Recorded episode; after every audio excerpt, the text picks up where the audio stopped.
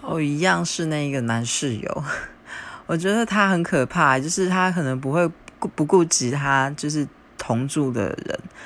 他有一天就是我闻到焦烧焦味，我就冲去厨房，我才发现说，就是厨房炖了一锅黑漆漆不知道什么东西。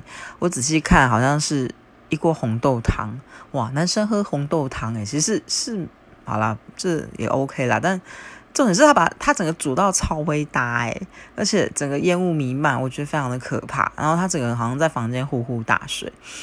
然后再来就是，嗯，房东其实有要求说不可以带异性回家，然后他也就带异性回家，这也是蛮不 OK 的。然后还有一些就是生活习惯吧，就是比较不卫生，那个诸诸如此类啦。反正，呃，还有闹钟不停的响，然后不会关掉。然后打电动超吵，非常大声。